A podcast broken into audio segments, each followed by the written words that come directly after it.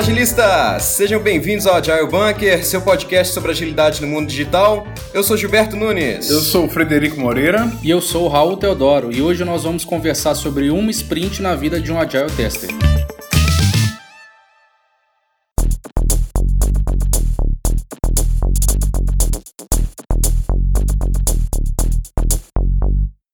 Então, Raul, hoje nós vamos dar início a uma nova série, uma nova não, né? Primeira série do Agile Bunker, onde nós vamos abordar vários profissionais do mundo ágil e a gente vai fazer uma dinâmica onde a gente vai tentar percorrer um sprint inteiro na vida de cada profissional e para cada profissional a gente vai receber um especialista.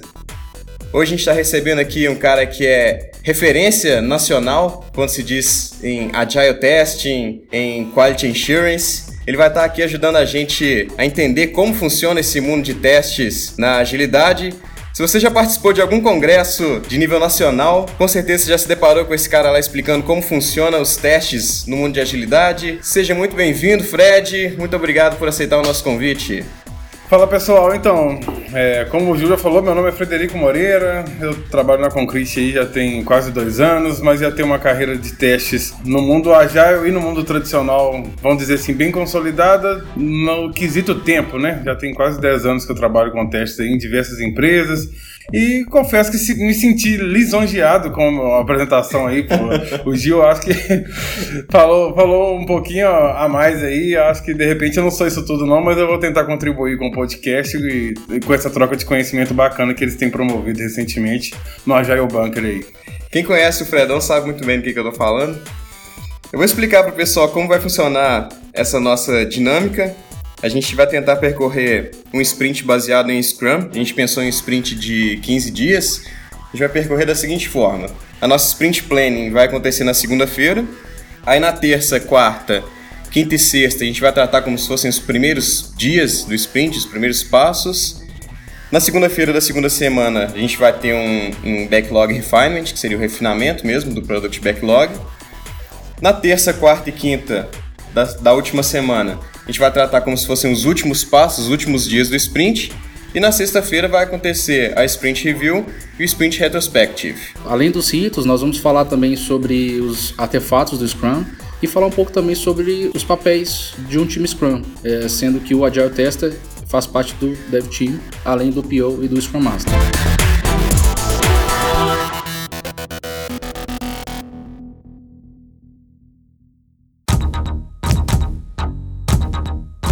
Começando então pela segunda-feira, Fredão, conta pra gente o que, que um Agile Tester faz durante Sprint Planning.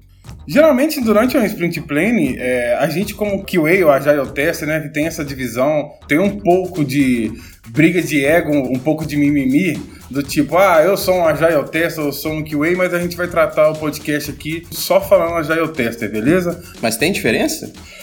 Para mim, não. Trazendo para o mundo de agilidade, eu acho que eu nem, nem ressalto a Agile Tester. Eu considero tudo como tester e sem aquela separação que a gente tem lá no tradicional de sou analista de teste, sou arquiteto de teste, sou testador e mais uma sopa de letrinhas que a gente treina com um cargo que na verdade é um só. Uhum. Então, durante a Sprint Planning, uma das coisas que eu acho bem legal e pertinente para um Agile Tester fazer é já pensar em estratégia de testes. Qual o aspecto de teste que a gente vai utilizar nesse serviço? Que tipo de teste eu vou deixar no front? Se for web lá, dependendo da stack, tem os frameworks que a gente vai utilizar. Se for no mundo mobile, hoje a gente vê uma, uma, massivamente a comunidade usando o Apple por conta do descontinuamento do Calabash e por conta de nem todo mundo topar pagar lá o Xamarin Teste, mas a gente tem que fazer essa divisão. Então, ponto focal de um Agile Test durante uma Sprint Planning vai ser mesmo essa pegada de ter ideias de teste e montar uma estratégia de teste que faça sentido. E eu gosto, vou, vou um ponto além, eu gosto de dizer mais para a comunidade, em, em talks que eu já fiz em alguns eventos e nas discussões em fórum de comunidade também, que para mim, para mim eu, Fred, tá? Eu encaro que um QA ou um Agile Tester, ele tá num nível de maturidade sênior porque é uma outra polêmica que sênior em cada contexto faz um tipo de, questões de o tipo de atividade que faz, que consegue fazer, uhum. mas para mim um QA senior é um QA que consegue pegar a feature, independente da sua natureza e complexidade, olhar para a pirâmide e já imaginar em que nível o que ele vai testar daquela funcionalidade em cada nível. Deixa eu só voltar um pouquinho, daqui a pouco a gente explica mais sobre como funciona essa pirâmide de teste. Você está me dizendo então, Fred, você disse que o, o Agile Tester, ele pensa nos riscos, ele pensa na estratégia e também pensa na estratégia de teste. Então, quem pensava que o, o Agile Tester ele só ficava por conta de testar, está redondamente enganado. Né? Ele pensa também na estratégia, ele age como um avaliador dos riscos dentro do sprint, é isso? Isso também, e eu ainda vou um pouco além. Eu, eu gosto de dizer que o Agile Tester, de repente, é um dos papéis que mais trabalha no time. Por quê? Não é que ele, ele, trabalha mais que os outros, mas ele vão dizer que ele tem um número de interação maior com todos os papéis do que, o, os outros papéis em si. A gente lá no Refine já pergunta, enche o saco para deixar a feature mais clara para todo mundo, para já ir eliminando as, as, dúvidas, deixando as expectativas mais claras. Quando a gente está no plano, tem essa questão de pensar em estratégia, de olhar para a pirâmide.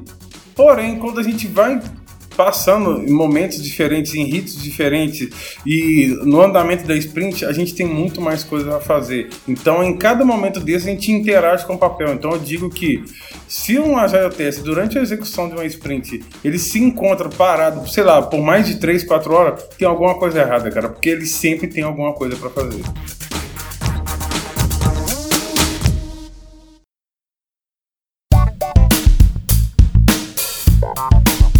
Terminamos então a segunda-feira. O Agile Tester atuou lá no planejamento do sprint. E agora a gente vai começar terça, quarta, quinta e sexta como os primeiros dias do sprint, onde o Agile Tester vai atuar naquela pirâmide de testes. É, e falando sobre a pirâmide de testes, é... o que, que realmente compõe a pirâmide de testes, Fred? Essa pirâmide veio lá do Michael Cole em 2007, que ele teve essa ideia de montar essa pirâmide, e a Lisa Crisp adicionou ela lá no Agile Test, que a, a Bíblia do Agile Test, na verdade, é, inclusive já fica a dica, eu acho que qualquer que é, Agile que esteja no mundo tradicional e queira atuar de maneira efetiva num time ágil, deveria começar a ler essa Bíblia, esse livro. É, eu tive a felicidade do primeiro time que eu trabalhei, que já tentava usar o Scrum lá em 2007, falaram comigo, olha, você só vai entrar nesse time quando você ler esse livro. Você entender as variações de atividades que você pode fazer e contribuir para o time. Então eu tive essa felicidade e recomendo a todo mundo que queira se inserir num contexto ágil com o papel de QA de Agile Test. Então, vamos voltando para a pirâmide, o que, que compõe essa pirâmide? Quando o Mike criou essa pirâmide, ele fez a separação básica de níveis de teste, né? Então ele colocou lá nível de teste unitário, nível de teste de integração ou a camada de API e serviço e o nível da camada de UI. E a gente, num contexto ágil, pensando com mindset de QA, a gente ainda costuma desenhar uma nuvenzinha em cima do último nível da camada de UI ali, que é a questão do teste manual. Quando a gente fala do nível de unidades, que a gente está se referindo aos testes unitários, a base da pirâmide é maior, né? Então a gente tem que se preocupar em criar um maior número de testes nesse nível. Mas por que disso? É porque quando a gente fala de teste unitário, tem ali memória, processador e código. Então a gente tem uma vantagem em cima dos demais níveis que é o custo de execução desses testes. É muito, é muito rápido mesmo, é bem mais rápido. Ah, mas meus testes unitários estão demorando lá 5 minutos para rodar. Opa, 5 minutos só teste unitário? Tem alguma coisa errada aí. Tem até um cara bem famoso na comunidade de desenvolvimento, que acho que nem tá lá no Brasil mais hoje, que é um cara que chama Maurício Anish. Ele criou uma espécie de lei Lei eu que estou definindo, tá? Mas não é uma lei. Mas ele quebrou um paradigma que ele citou uma frase num evento e ficou famoso por isso, que ele acha que testes unitários, voltado mais para o mundo de API e no mundo web, independente do número de testes unitários que exista, não pode demorar mais que 10 segundos. Passou de 10 segundos ali, a gente acaba dando uma olhada. Cara, passou de 10 segundos, vamos ver esse teste. Se não está tendo alguma integração, se não está indo no banco, ou se ele não está é, navegando entre classes. Então, assim, para acreditar que qualquer quantidade de teste unitário roda em 10 segundos, a gente tem que realmente olhar para esses testes e ver se eles realmente estão no nível de unidades, se não está tendo nenhuma integração externa ou se não está navegando entre classes que a gente acredita que isso perde o contexto de ser um teste unitário. Tá, e só para a gente deixar claro, o teste unitário, o teste de unidade, que é essa base da pirâmide, né, Fred, onde você está falando que a maioria dos testes devem estar, o que, que é exatamente um teste unitário? Eu vou tentar deixar mais claro para todos aqui que estão ouvindo, é, com, dando um exemplo de uma funcionalidade. Imagina que eu quero fazer uma calculadora independente da linguagem. Então imagina que eu vou ter um serviço que vai ser exposto através de uma API e eu vou definir agora o contrato dessa API. Eu vou fazer um, um vou usar HTTP, vou fazer uma chamada com o verbo post e vou passar dois números no formato JSON e vou esperar um, um objeto JSON com resultado. Então, lá atrás no back-end, independente de em que linguagem seja implementado, o cara vai criar um método soma. Certo. Beleza? Imagina que a gente está implementando essa função, então, com o Ruby. Então a gente coloca lá def soma e, e coloca os dois parâmetros que a gente está passando, que vão ser os dois números inteiros, e essa função vai ter obrigação de retornar esses dois números somados. Então, quando a gente fala de teste unitário, Ju, a gente está justamente testando essa função, um teste da menor parte do código possível. Legal. E esse teste geralmente ele é executado pelo próprio desenvolvedor que desenvolveu aquele método, aquela unidade. Sim, na grande maioria dos times é o desenvolvedor que faz, mas isso vou trazer mais uma polêmica, porque assim, vocês já viram que eu gosto de polêmica, eu já falei polêmica diversas vezes aqui. Mas o que, que, acontece na maioria dos times? É, eu, como Agile Testers, eu vou esperar que essa funcionalidade de soma seja desenvolvida e seja retornada para me pegar lá no front e automatizar os meus testes, né? Isso tá. é bem comum. Mas a gente não. Vamos, vamos pensar um pouco lá em times multidisciplinares. Uhum. Cada um não, pode, não poderia, na teoria, fazer uma atividade que seja do outro. Porque a gente é um time. Sim. Se eu tô aqui com o tempo, vamos dizer, com o tempo sobrando aqui, eu posso simplesmente pegar um, o PO de canto pra gente refinar a história que vai entrar na, na próxima sprint plane, por exemplo. Sim. Então, se eu tenho um nível de maturidade técnica um pouco maior, nada me impede de eu pegar aquela funcionalidade e começar a desenvolver. Mas eu vou dar um exemplo como é que um Agile Test poderia contribuir para esse tipo de teste. Uhum. Vou voltar nesse caso da soma, beleza? Ok. Então o desenvolvedor fala: olha, já acabei, já fiz um método soma aqui, já criei esse tanto de testes unitários. Eu, como Agile Test, posso ter a produtividade de falar assim: me mostra seus testes, deixa eu dar uma olhada. Pô, cara, você, não, você falou que era número inteiro, mas você não, não fez soma de dois números negativos. Entendi. Ou então eu olho para a história, eu olho para o Museu História, vejo os critérios e falo, cara, nesse método que você fez de divisão, a gente falou que não ia tratar divisão por zero nesse sprint. Por que, que você já criou um teste já está tendo esse tratamento? Então a gente consegue dar ideias de teste diferentes para o desenvolvedor, aumentar a cobertura dos seus testes unitários e assim, é, naturalmente, a gente vai estar tá dando um incremento na qualidade da feature que vai ser entregue. Legal, a gente viu então sobre os testes unitários e, e o segundo nível da pirâmide, Fredão, que são os testes de serviço. Como funciona? Vamos lá, vamos escalar um degrau então dessa pirâmide aí, vamos a gente subindo para um nível de serviço. A gente tem muitos agile testers que às vezes negligenciam esse tipo de teste por ele exigir um pouco mais de maturidade técnica, né? No contexto geral do mercado assim, a, os agile testers costumam ser ninjas, vamos dizer assim, em automatizar na camada de UI. Então, quando a gente desce da camada de UI e fica nessa camada, nesse nível intermediário, que a gente chama de serviço, a gente tem que ter skills técnicas mais bem apuradas para a gente conseguir ser efetivo.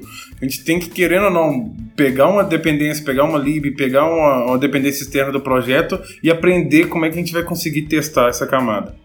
Quando a gente fala de arquitetura, nesse nível de serviço da pirâmide, você pode ter uma transação que vai acontecer lá no front de, de, uma determinada jornada de usuário. Nesse tipo de arquitetura, pode ser que você faça alguma ação, vai ter uma chamada de um serviço, só que ele vai passar por mais dois ou três, quatro, cinco, seis serviços antes de re retornar esse resultado. Então, essa integração, essa comunicação entre serviços, a gente entende que fica nesse nível da pirâmide e para esse tipo de arquitetura a gente recomenda que se use e abuse. Porque a gente sabe que se a gente subir para o terceiro nível da pirâmide, a gente vai ter um custo maior de execução, tanto em emuladores de device físico no mundo mobile, quanto em diferentes browsers no mundo web. E no terceiro nível a gente tem a camada de UI. Exatamente, Raul. Na camada de UI, a gente é, consegue tratar esses testes de maneira manual, que num contexto ágil não é testar saindo clicando as coisas na moda louca, né? Que alguns algumas pessoas chamam de teste ad hoc, que é você testar a moda louca. Ah, eu vou abrir aqui o sistema, vou sair clicando, clicando, clicando para ver o que acontece. A gente consegue fazer teste na camada de UI de maneira manual, mas com mindset um pouco diferente, que a gente chama de teste exploratório, né? Então já vai mais uma dica aí para quem quer entender um pouco mais o que, que seria um teste exploratório. Tem uma mulher muito fera que escreveu um livro exclusivamente sobre teste exploratório. O livro chama Explore It e ela chama Elizabeth Hendrickson. É uma das referências é, tanto ela, Lisa Crisp, Janet Gregor, essa galera se conversa e ela pegou essa, vamos dizer, essa vertente de testes manuais com mindset de teste exploratório, escreveu um livro sobre isso. Então tem diversas técnicas que te ajudam a ser efetivo e não sair testando a moda louca. Então, só para a gente fechar um pouco esse assunto da pirâmide, a gente então entende que testes unitários são executados de maneiras automatizadas. O teste na camada de serviço de UI pode ser manual ou pode ser automatizado e com a particularidade que na camada de UI você tem esse mindset de teste exploratório em se tratando de um contexto ágil. Então, voltando àquela pergunta, Fred, o Agile Tester é desenvolvedor também? Raul, respondendo essa pergunta com uma opinião um pouco mais pessoal, porque a gente já falou tanto de polêmica e essa é mais uma polêmica imensa tanto que eu não me recordo o nome, mas teve um engenheiro de software do Google que falou que o papel de QA ia morrer. Isso há uns 5, 6 anos atrás. Isso gerou uma repercussão muito grande mundialmente, mas nem todo mundo entendeu o que ele quis dizer com isso. Ele, ele, ele veio com essa. jogou essa frase no ar durante uma talk que ele fez um evento, mas era para provar que lá no Google no time, nos times de engenharia, nos times de entrega, não tinha esse papel específico, porque ele acreditava que um desenvolvedor com uma maturidade razoável, ele já tinha um mindset de teste e conseguia escrever testes. E tem alguns times, por exemplo, que não tem o papel de Agile Tester. Eu já vi times que, que eles colocam um boné, um boné mesmo, ou um chapéu durante o time e falam, ó Aí quando chega de manhã, faz a dele, por exemplo, um time que faz a dele assim, quando chega, fez a dele ali, o cara, ó, hoje eu vou atuar com mindset de Agile Test. Então o cara coloca o chapéu de Agile Test ali e ele fica mais pensando em teste, mais olhando o complemento do teste que já dá features já feita na sprint, prevendo os testes da próxima do que efetivamente escrevendo o código. Mas a minha opinião é, é sobre isso é o seguinte, para mim um Agile Test é um desenvolvedor também.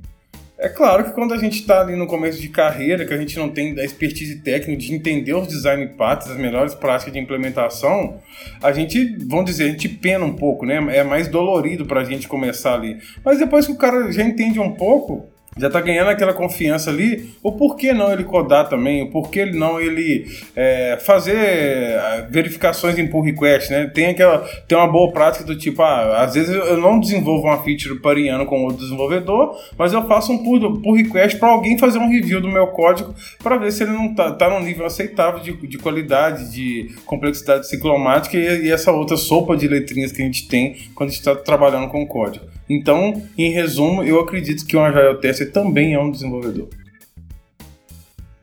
E além dessa análise da pirâmide, Fred, nos primeiros dias do sprint, o que, que o Agile Tester deve fazer?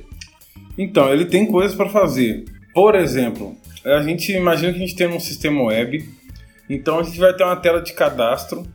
E imagine que nessa tela de cadastro a gente vai ter cinco campos para preencher: nome, telefone, CPF, número da carteira de motorista e um contato de emergência. Eu tô vivendo um mundo imaginário de Fred aqui, criando um cadastro para tentar deixar mais claro para vocês, tá? Beleza. Então a gente sabe que existe um cenário de teste ali que vai passar por essa tela de cadastro e ter que interagir com esses campos para que aconteça o preenchimento de maneira automática e que a estratégia final seja clicar no botão de cadastrar. Então, durante os primeiros dias da sprint, imagina que o Agile Test não tem essa tela pronta, mas ele já consegue automatizar. Como? Primeiro, ele já pode pegar a chamada que vai ser feita por uma API para que esse cadastro seja efetuado e automatizar essa chamada se o serviço já existir. Se ele não existir, ele pode, por exemplo, parear com o dev de back-end e falar, cara, a gente vai mandar essas informações em formato JSON para você. Então vamos definir esse contrato aqui que eu já vou deixar uns, uns testes de serviço automatizado. E pensando na camada de UI, a gente tem design partners para projetos de automação, assim como tem, a gente tem design partners para implementação de features. Então o que a gente pode fazer? Já criar os métodos que a gente vai passar, por exemplo, um string para esse método e ele vai clicar e preencher essa string lá para a gente. Então a gente consegue fazer isso com diversos componentes que estejam numa tela. Antes mesmo de estar desenvolvido. Antes mesmo de estar desenvolvido. Então aquela desculpa de ah, eu não estou fazendo nada agora na segunda e na terça porque eu estou esperando o desenvolvedor terminar a tela para eu poder fazer um teste. Isso daí tá por fora. Isso aí tá por fora. É totalmente, vamos dizer assim, o cara tá sendo um, um pouco de Horácio, T-Rex, assim, de estar tá querendo assim. E o que me fascina, às vezes, no contexto ágil, cara, é que isso é. Você consegue pegar isso, por exemplo, na próxima dele. Que, ah, o que, que você fez ontem? O cara, ah, ontem eu, ah, aí ele se enrola. Então uhum. isso naturalmente isso fica exposto ao time. Então, é, isso é uma das coisas que me fascina quando a gente trabalha de ágil de uma maneira mais efetiva, que a gente leva a transparência a sério, né? Então, ele consegue fazer o mapeamento desses componentes dessa tela e o que, que fica faltando para executar isso? Um ID que ele pode combinar com o desenvolvedor, que antes dele começar a escrever o código, cara, por favor, coloca para mim esse campo com esse ID, porque eu já consigo preparar meu script ali. Assim, se eles tiverem uma comunicação, vamos dizer, face to face de maneira efetiva, bem legal, quando o desenvolvedor fala, cara, acabei a tela e dá deploy da aplicação ou gerar uma versão do aplicativo, simplesmente vai ser executar um comando para que esses testes sejam executados e você vai preencher isso de maneira automatizada e ver se executando. Mas por favor, não exclua um teste exploratório para essa tela também. Porque a gente trata. O primeiro cenário que a gente automatiza geralmente é o caminho feliz. Então, um campo de CPF, a gente não vai criar um teste ali para colocar uma letra nele. Então, ah, um campo de CPF, a primeira vez que a gente está criando um script, a gente coloca, não, vai preencher com número, é um campo de CPF. Mas esses comportamentos que você pode exercitar em cima de uma tela dos seus componentes, que a gente acaba fazendo um pouco disso quando a gente está no contexto de teste exploratório. A gente costuma dizer que um teste automatizado não necessariamente exclui qualquer abordagem teste manual ou exploratório.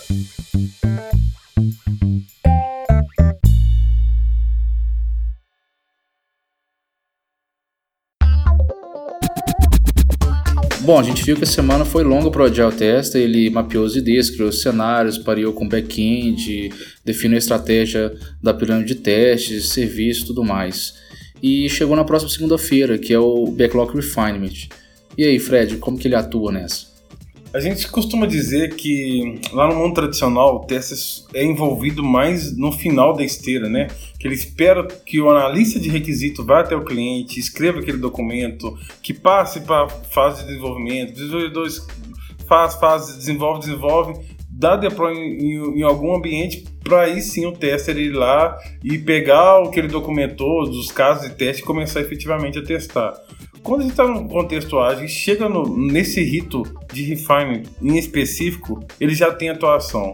Mas como que ele atua? Sendo o papel mais chato do time. Ele deve exercer de maneira chata? Pergunta. É perguntar sem medo de ser feliz. Por que eu falo sem medo de ser feliz? Você pode estar começando num time, o time foi montado recentemente, vocês vão trabalhar com uma linha de negócio que ninguém do time domina. Pode acontecer. Imagina que você está acostumado a trabalhar só com fintech, mercado financeiro e agora você vai trabalhar para um operador de telefonia. Então você não conhece aquele contexto. Às vezes você não sabe diferenças básicas de uma ligação local, de uma ligação interurbana, de uma ligação internacional. Então, como que a gente consegue deixar as expectativas e as histórias mais claras para o time como um todo desenvolver durante a sprint?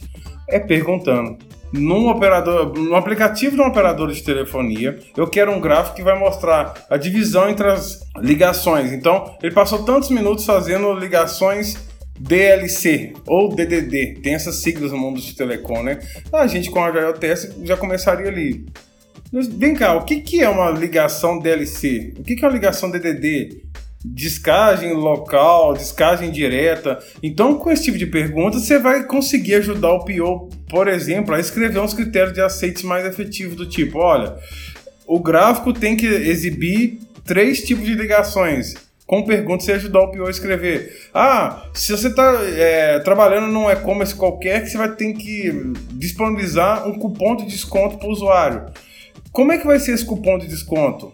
Que segurança que a gente vai ter? Vai ter que ter no mínimo 15 caracteres para ter combinações com letras e números e ter uma segurança maior para que qualquer um fique digitando lá e consiga descobrir um cupom?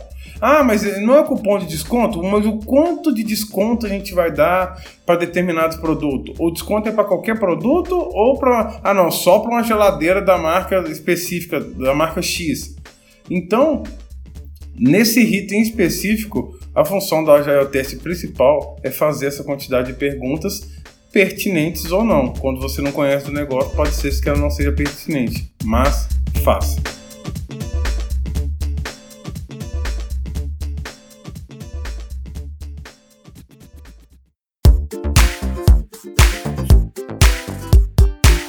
Bacana, dando continuidade então à nossa segunda semana. Terça, quarta e quinta-feira da segunda semana seriam os últimos dias do sprint. Como é a atuação do QA e do Agile Test nesses dias, Fred? Como eu disse anteriormente, cara, não é que é os últimos dias que ele não tem o que fazer.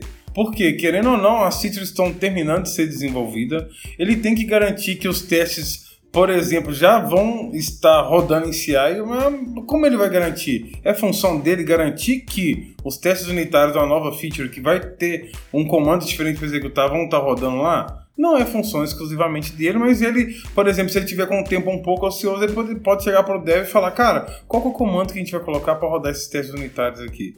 Ah, não, teve uma atualização no framework que a gente está usando para isso. Imagine que no mundo Java lá, o JUnit sofreu uma alteração da maneira de executar. Então, beleza, sofreu, a gente atualizou a versão, senta do lado do DevOps, cara, por favor, exclua a ideia que DevOps é um papel. Essa é uma, é uma, vamos dizer, a décima polêmica que a gente pode estar falando aqui hoje. A gente sabe que DevOps é uma cultura, mas abstrai, beleza, ouvinte? ok. Então, o que a gente pode fazer? Chegar do lado do cara que está com o papel de DevOps e falar: olha, os testes unitários agora vai ser esse comando para rodar, beleza? Seria um, uma coisa que ele poderia fazer a mais. Uma segunda atividade que ele poderia fazer é terminar os testes na camada de UI porque, querendo ou não, a gente não, não, fica dependente lá na camada de UI de ter a, a UI implementada. Então, que seja no mundo web ou mobile, você precisa da tela ali. Então, a tela acabou, você vai garantir que os testes que você criou estão passando e que não tem nenhuma é, não conformidade, vamos dizer assim, né? Mas e se eu trabalho agora num time de back-end? Eu não falei de arquitetura de microserviço há, um, há alguns minutos atrás. Você pode ter um time de, de que está trabalhando com arquitetura de microserviços que só vai construir serviços expostos através da API. Não vai ter tela. O que, que ele poderia fazer? Ah, nessa sprint a gente produziu um serviço novo que vai tratar uma integração com Visa e Mastercard, por exemplo. Cara, ele pode ajudar o DevOps, por exemplo, a criar a imagem de um container Docker que esse serviço vai rodar dockerizado. Ou, vou um pouco além, a gente deixou claro num critério de aceite de umas Store que esse serviço vai ser consumido pelo menos por um milhão de usuários em dois minutos. Num período de dois minutos, um milhão de usuários vão requisitar esse serviço. Então, cabe ao Agile Test, nesse contexto, pensar em alguma estratégia e executar ela com relação a teste de carga, estresse e performance. A gente pode falar num outro podcast a diferença entre eles, o que, que é esse tipo de teste, mas ele poderia executar um teste de performance tentando simular um ambiente parecido com o de produção, porque não adianta você ter um, um servidor em produção com dezenas, centenas, milhares de recursos de memória, processador e HD, e você vai replicar esse teste numa máquina muito inferior você vai ter um, um falso positivo. Mas a questão é, eu só queria ressaltar que essa seria mais uma atividade que um Agile Tester pode fazer nos últimos dias da sprint, que seria um teste de stress, carga e performance para atender esse requisito não funcional que a gente teria em umas histórias. Fred, eu já trabalhei em alguns times que no final da sprint sobrou tempo para o Agile Tester. E aí? É, sobrou tempo, ele está ali ocioso, vamos dizer assim. Então, uma das coisas que eu acho bem interessante dele fazer, ele dá uma olhada no backlog, porque no, é os últimos dias da interação, né? A gente já tem as, user stories candidatas a entrar na próxima plane. Então ele chamar o PO e dar uma revisada nelas. Cara, acho que faltou essa, essa pergunta aqui para elencar esse critério. Porque como é que vai ser o comportamento do, dessa funcionalidade sobre determinada situação?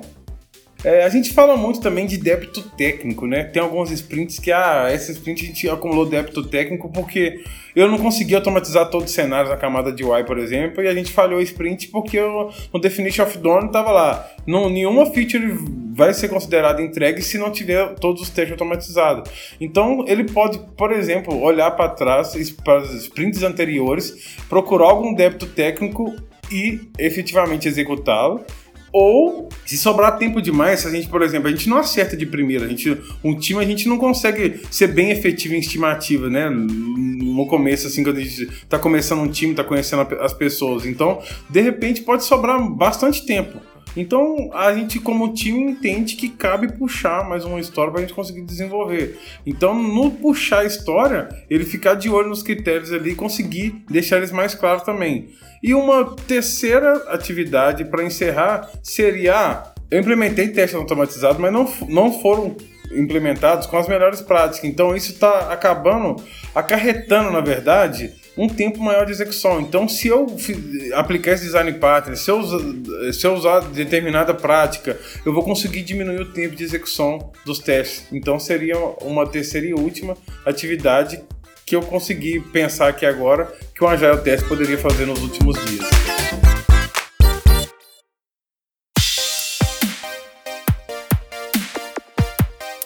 E finalmente terminou nosso sprint. Chegou a sexta-feira, hoje é dia de sprint review. Como deve se comportar um Agile Tester durante essa reunião, Fred? Então, Gil, tem alguns clientes, até nos projetos que eu já passei, que ele gostava de ver na review os testes automatizados na camada de UI rodando.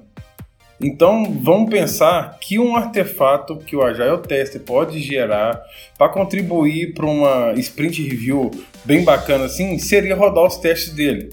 Ou, pelo menos, mostrar os cenários escritos para que o cliente que está ali vendo o que foi entregue ter uma ideia. Ah, então tem esse comportamento, tem esse comportamento, tem esse comportamento mas com uma ressalva. Isso quando a gente trabalha com uma prática que a gente conhece que chama-se BDD e que a gente escreve os cenários com uma linguagem que, que se denomina-se Gherkin, que fica, é uma linguagem natural que qualquer stakeholder envolvido no time consegue ler e entender o comportamento essa seria um, uma postura, um comportamento que ele poderia ter de mostrar efetivamente os testes sendo executados de maneira manual automatizada. Tem, tem clientes que gostam de ver isso. E também a gente acaba, no, no papel de Agile Test, aprendendo um pouco um quesito de usabilidade, por exemplo. A gente está seguindo o fluxo de um checkout de um e-commerce, por exemplo, que a gente dá uma olhada e fala: olha, Tá, eu tô achando que tá com muitos passos aqui, né? O aplicativo, o sistema do concorrente é só três passos, a gente está fazendo com cinco. Então, o usuário final que usa o aplicativo ou o sistema do web do concorrente, ele vai, tende a comprar ali porque é, é três passos só, as informações estão mais agrupadas, então tá achando que a usabilidade não tá legal. Então, a gente costuma dizer que o Agile Test também aprende um pouco de negócio, um pouco de usabilidade durante sprint review. Legal, ainda na sexta-feira, logo depois da Sprint Review, a gente tem a retrospectiva. Como que ele atua nesse caso? O Agile Test, na retrospectiva, ele atua assim como os demais papéis do time. É, é um rito que eu considero muito importante e a gente estava até conversando nos bastidores, eu e o Gil aqui, a gente entende que do meio, da mesma maneira que o Agile Tester é chato lá no Refine, tem que ser chato, ele tem que ser chato também na retrospectiva. Por quê? Ali a gente não está olhando para trás, nos últimos dias que a gente trabalhou junto ali, e, e, a gente vai elencar agora as maneiras melhores, criar planos de ações que a gente vai conseguir trabalhar de maneira mais efetiva e pensando em melhoria contínua, para um, um, time estar tá sempre se corrigindo, se ajudando e pensando em é, melhores maneiras para trabalhar junto.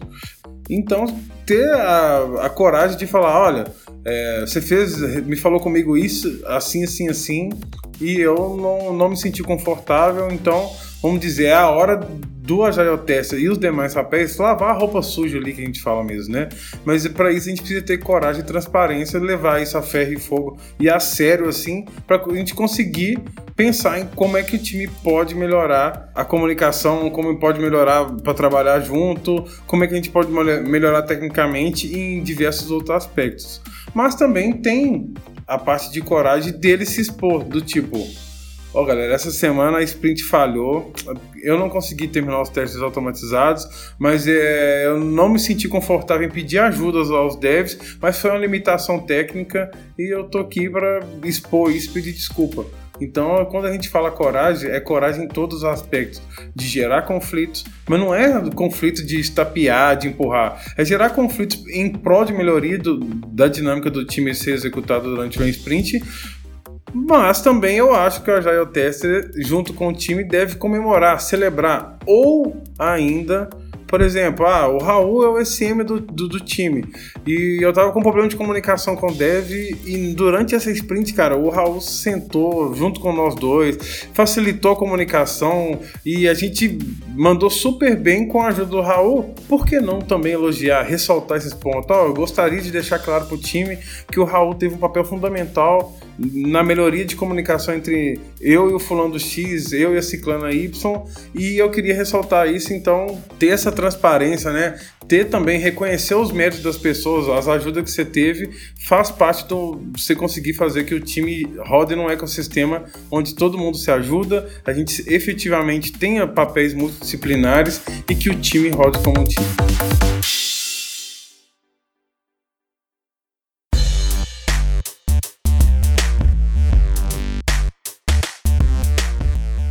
E para finalizar, Fred, vamos conversar um pouco sobre a Daily, que é um rito que acontece todos os dias durante todo o sprint. Como que deve ser a atuação do Agile Tester durante uma reunião diária, uma Daily Scrum? Como eu não poderia terminar sem deixar a última polêmica, eu costumo dizer que durante as reuniões diárias a gente costuma pegar o quesito comprometimento das pessoas, né? Imagine que a gente está construindo apenas um MVP então, a MVP é só fazer uma casca, não precisa ser do melhor designer, só vem testar uma ideia no mercado. Só que você pode ter um dev que é um cara muito sênior, que tem uma capacidade técnica muito apurada assim, e vez do cara fazer só aquela tela que o design desenhou ali, só um rascunho para conseguir testar uma ideia no mercado, o cara tá pensando na arquitetura escalável, e a gente pontuou a task dele com pouco ponto e chega na terceira reunião diária da semana, o cara ainda tá na mesma tarefa. A gente como Agile Tester, a gente pode ajudar a quebrar esse mito de arquiteto astronauta, do tipo, mas é a terceira dele que você está falando que está fazendo essa tarefa. A gente acha que ou você subestimou ou você não, não entendeu o que tem que ser feito. Me mostra o que você já fez e o que, que você está pensando. Então, a gente se aproximando, fazendo esse tipo de pergunta, a gente está querendo não gerando conflito, mas conflito sadio, né? Porque o papel do dev ali não está conseguindo ficar centrado. Ele tá, a gente fala arquiteto astronauta que ele está viajando para entregar alguma coisa que não vai ter o valor remetido imediato para o cliente que está demandando aquilo. E a gente, como Agile Test, fazendo esse tipo de conflito sadio, a gente está conseguindo a fazer que o time siga o objetivo principal da sprint, que é entregar um MVP com essa essas funcionalidades, não com o melhor design do mundo, com a melhor usabilidade do mundo, mas vai ser o suficiente para o cliente conseguir atingir o valor de negócio, que nesse contexto seria medir se o mercado está aderente ou não àquela iniciativa que ele teve.